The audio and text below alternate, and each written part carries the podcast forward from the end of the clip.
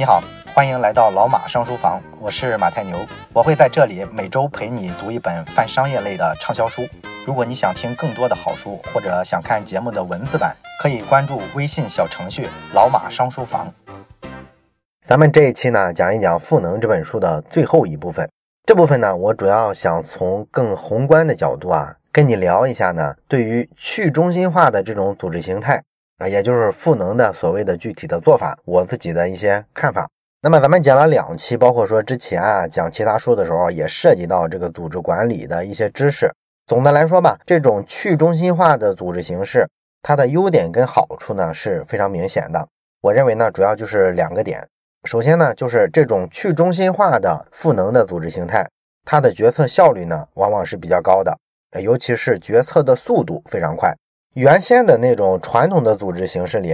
要想做一个正常的决策，那么一般来说呢，需要先从下级收集一些信息，下级呢把信息逐级的传到上级，上级呢再根据这些信息做出一个决定，然后再把这个决定呢从上级传回到下级。这套机制啊，有一个根本的前提，就是你整个组织必须有时间去走这个流程，有时间这么去干，或者说的更确切一点吧。你的这个传递的时间成本要比较低，对你这个组织来说呢，早点晚点啊，这个成本啊，相对来说是差不多的。而如果不顾上级的意见，上级没参与，就草草的做了一个决策，这个失误的概率非常高。也就是说，上级不做决策，成本是非常高的。只有这种形式下，原先的那种决策方式啊，才是合理的，才是有效的。但是呢，最近这些年来看呢，原先的这种方式啊，越来越难了。造成的这个风险越来越大，主要一个原因就是速度不允许了。尤其是对于《赋能》这本书来说，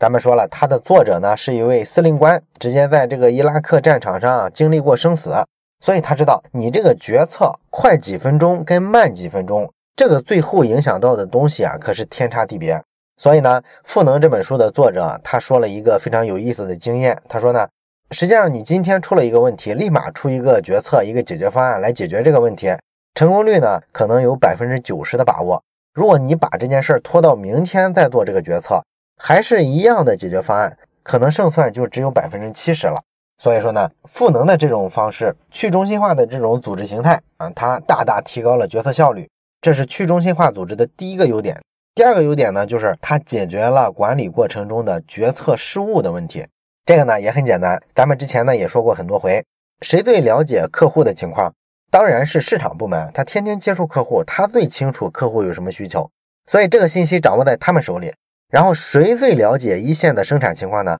肯定是基层的这个工作人员，而真正的决策层居然是高层，远离客户的，远离生产的，他们决定我们要怎么去打客户，我们要怎么去组织生产。所以这就造成在大型组织里面一定会出现这种信息不对称，最终呢会导致外行指导内行，然后这个高层做的决策呢很容易不符合现实的情况，出现一些失误。而去中心化的组织，它怎么给基层的员工赋能呢？主要的一个做法就是放权，让基层的人自己根据自己掌握的信息去做一些决定。咱们之前讲过的韩都衣舍的三人小组，稻盛和夫的阿米巴，包括说美军的特种部队。都是这样一种组织结构，是吧？它用到的这个逻辑啊，都是相似的。这个呢，都减少了一些基本决策的这个失误的概率。这是咱们说的赋能的这个组织形式，它的两个最大的优点。但是呢，咱们会发现，谈赋能的人非常多，可是真正的要想做到给一个组织赋能，却并不容易。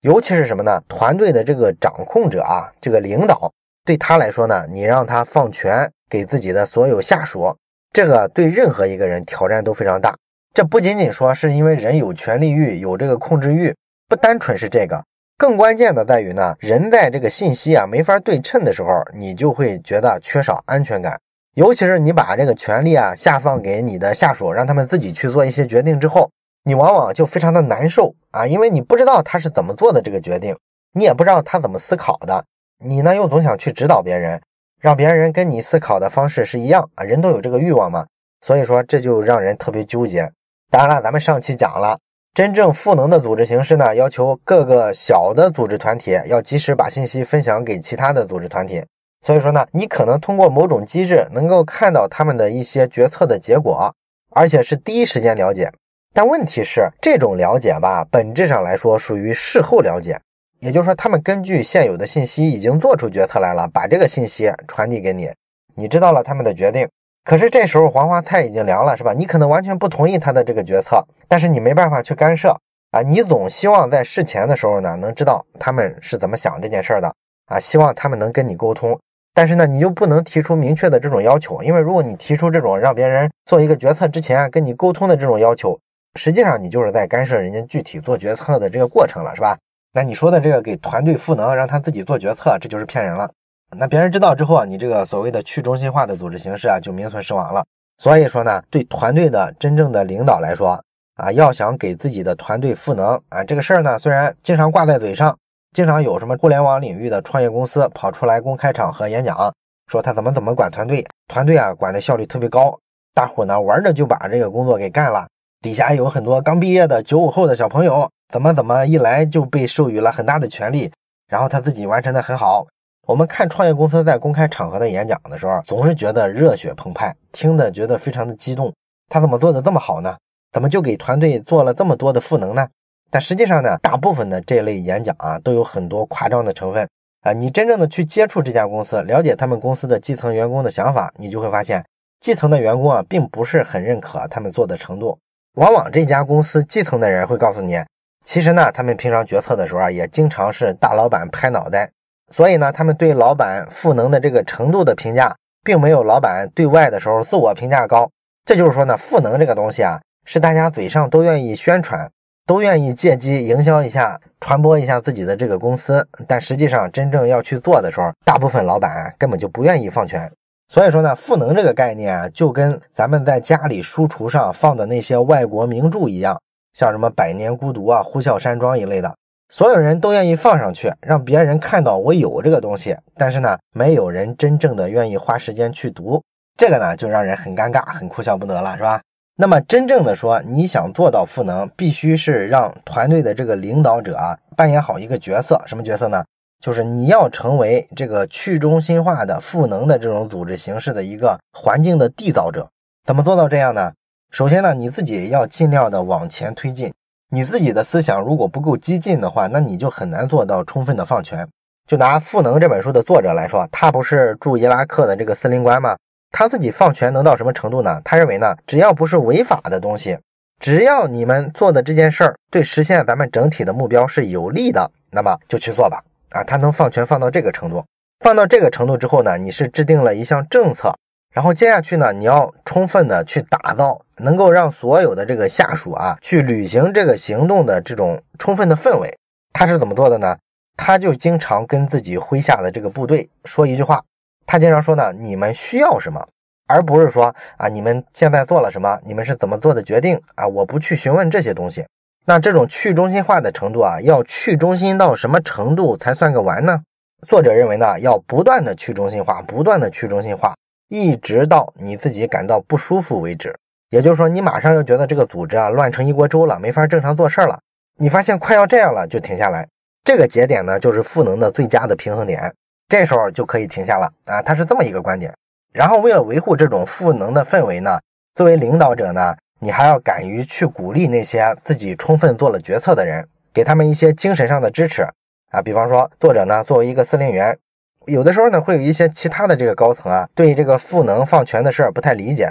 所以呢，他老是想把持着这个决策权啊，不肯放给前线的这个战士，而且呢，他还会质疑很多战士做出的这个决策。那作者呢，作为一个司令官，这时候呢，他就跑出来肯定这个做决策的基层的战士，他跟其他的这个高层说啊，啊，没有问题，他做的这个决策我都看过，都是我批准过的，我认可。他这么一句话呢，就帮这个基层的战士啊挡住了来自高层领导的各种的质疑啊。实际上呢，他之前并没有听过这个决定，他也是听这个战士第一次说他做了这么一个决定，然后就拍着胸脯说没有问题，这是我认可过的，我支持他这个决定。这个呢，就让其他的高层呢不好意思再说什么了。所以说，你维护这个赋能的氛围啊，是一个非常辛苦的一个活儿，并不可能一蹴而就啊，一定有很多很多的阻力。那接下来呢，就有一个更根本的问题摆在我们面前了，就是你说的赋能这个组织这么好啊，这么高效率，反应速度这么快，那你说是不是所有的企业都适合学习这套组织形式呢？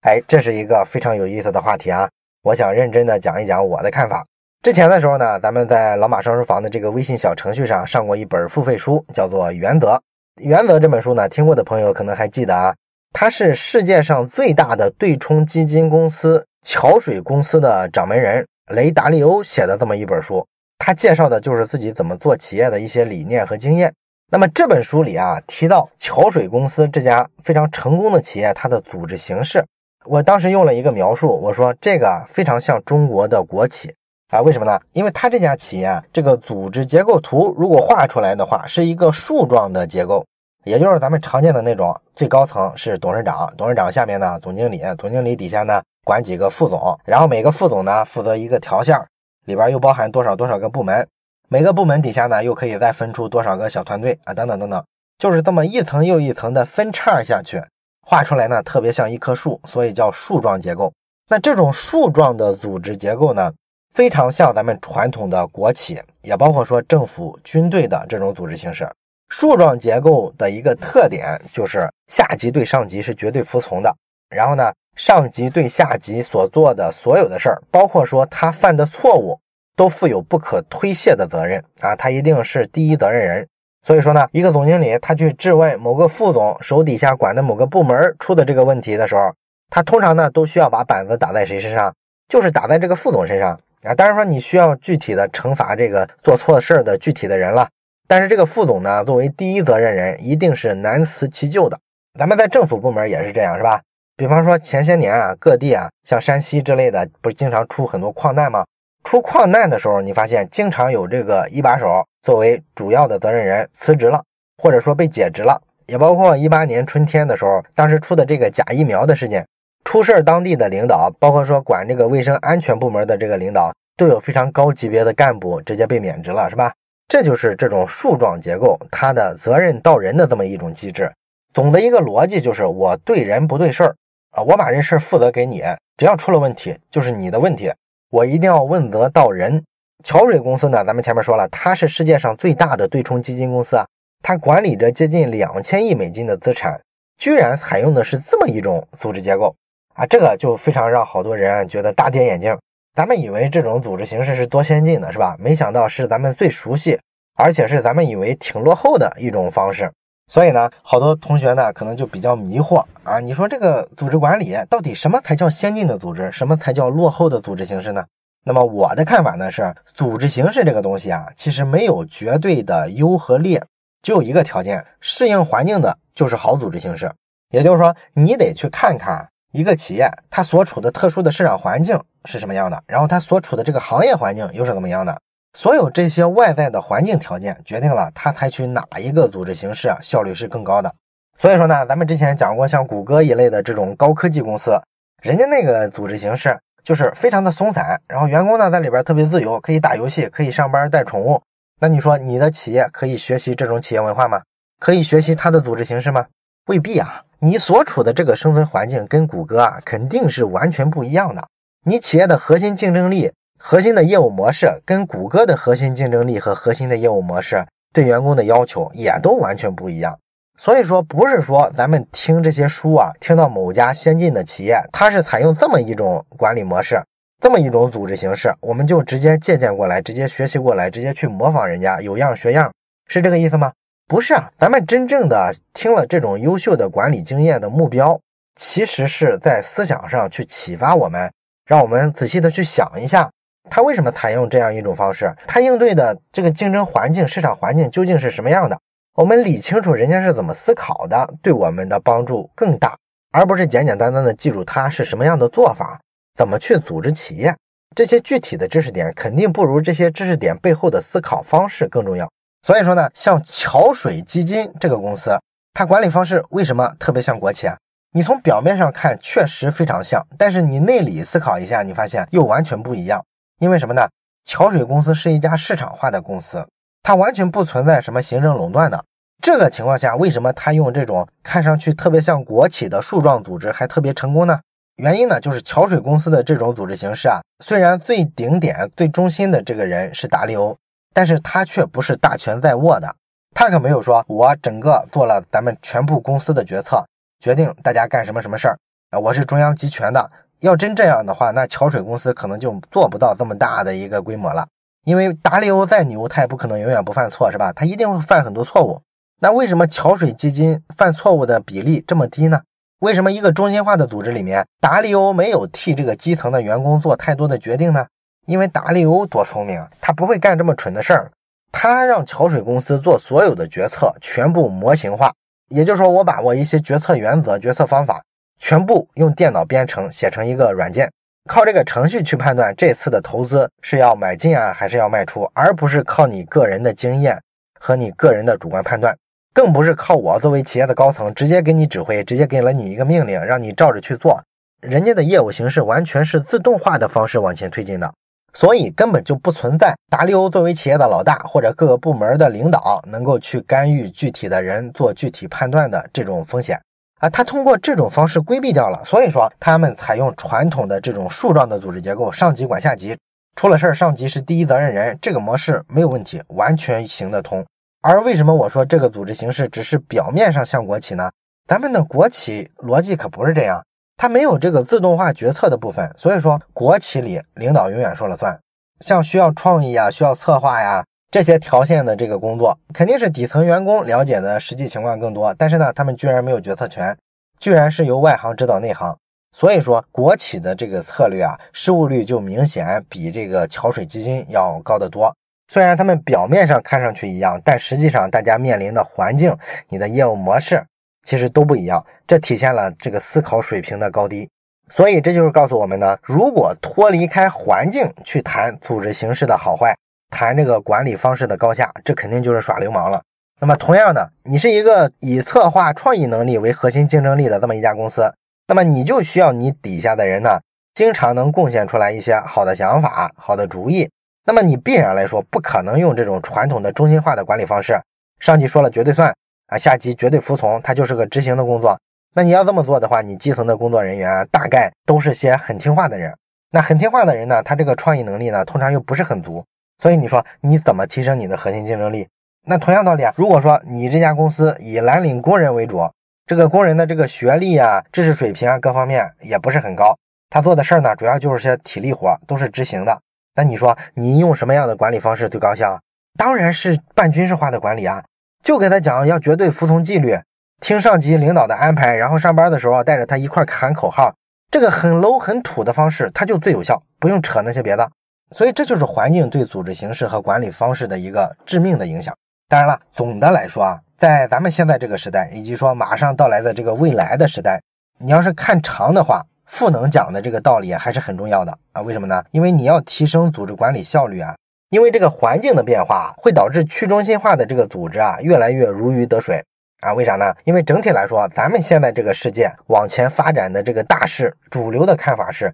它会越来越充满不确定性，变化会越来越多。然后呢，这个社会分工会越来越细致，需要越来越多的人参与到这个社会协作里面。你需要跟人合作才能完成这个工作，所以这就导致呢，像现在富士康的这个工人这种工作，就是机械的去给手机盖一个后盖，或者是贴一个什么商标，这种简单的纯体力的流程化的工作会越来越少。大部分的工作你都需要跟别人做协作，所以说你的沟通能力啊，你的协调能力啊就非常重要。而且说来呢，咱们主流的看法是，这个人工智能不是会越来越发达吗？所以说，未来这些简单的机械的工作啊，大部分都会被机器人替代了。而咱们人类呢，主要干的就是机器人啊暂时替代不了的这些协作呀、创意啊、策划的这些部分。所以说，如果整体的这个产业环境、整体未来的这个经济结构往这方面调整的话，那么必然对这个组织形式的挑战就是需要越来越给大家相对的放一些权啊，让所有人呢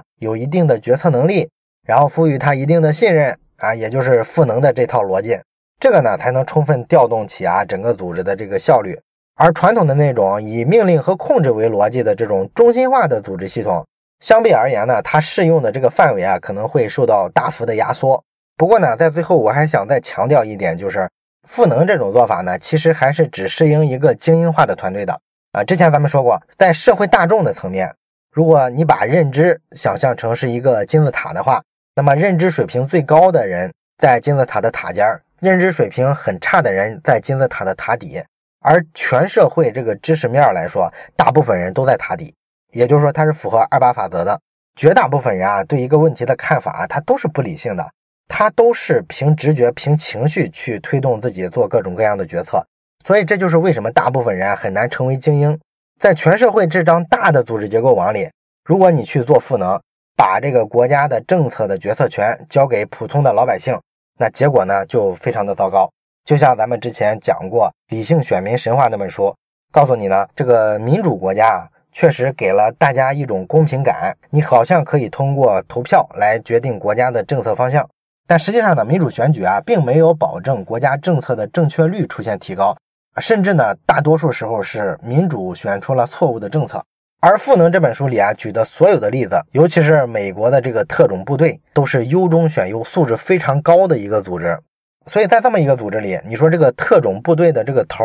啊，他呢并不能比每一个特种部队的这个基层的战士更了解现实的情况，做出更好的判断。所以说，这时候你把权力全部放给基层的战士，让他们每个人自己去做决策，这个呢肯定是合理的。但是呢，如果把赋能这套组织机构的这个逻辑无限扩大到一个更大的组织形态里面，尤其是一个不够精英化的组织里面，赋能所能达到的对于组织运作效率的提升的效果啊，往往就是非常有限的了。反而不如说用一个中心化的组织推出一些标准化的打法，对大家的这个动作呢做出一些标准化的规定，保证你的组织行动整体划一，最后的结果呢相对可控。反而不如这种方式啊效率更高了。而《赋能》这本书里呢也明确提了这个意思，他说呢，赋能这个概念现在在管理学里啊非常的流行，但是在实际的操作中，如果简单的只是说把团队的这个权力啊下放给基层。这个事儿呢，往往是非常危险的，因为获得权力的这个基层的员工，他必须有相应的视野和知识，保证呢他能够在权力授权的基础上做出明确行动。只有这类人才适合用赋能的方式去做一个管理。好了，到这里呢，咱们就把《赋能》这本书啊给它讲完了啊。咱们这本书里呢，有些是书里的东西，有些是我延展出去的，跟大家分享的我的一些思考。也欢迎你在听了这本书之后呢，把你目前团队的一些情况，关于是放权还是集中这种思考写在留言区。这个呢，既是你跟大家交流的一次机会，同时呢，也能帮助其他的同学更深刻的去理解一下中心化跟去中心化之间的平衡点在哪儿这个问题。好了，本期的内容呢，咱们就讲到这儿。我是马太牛，这里是老马上书房，咱们下本书再见。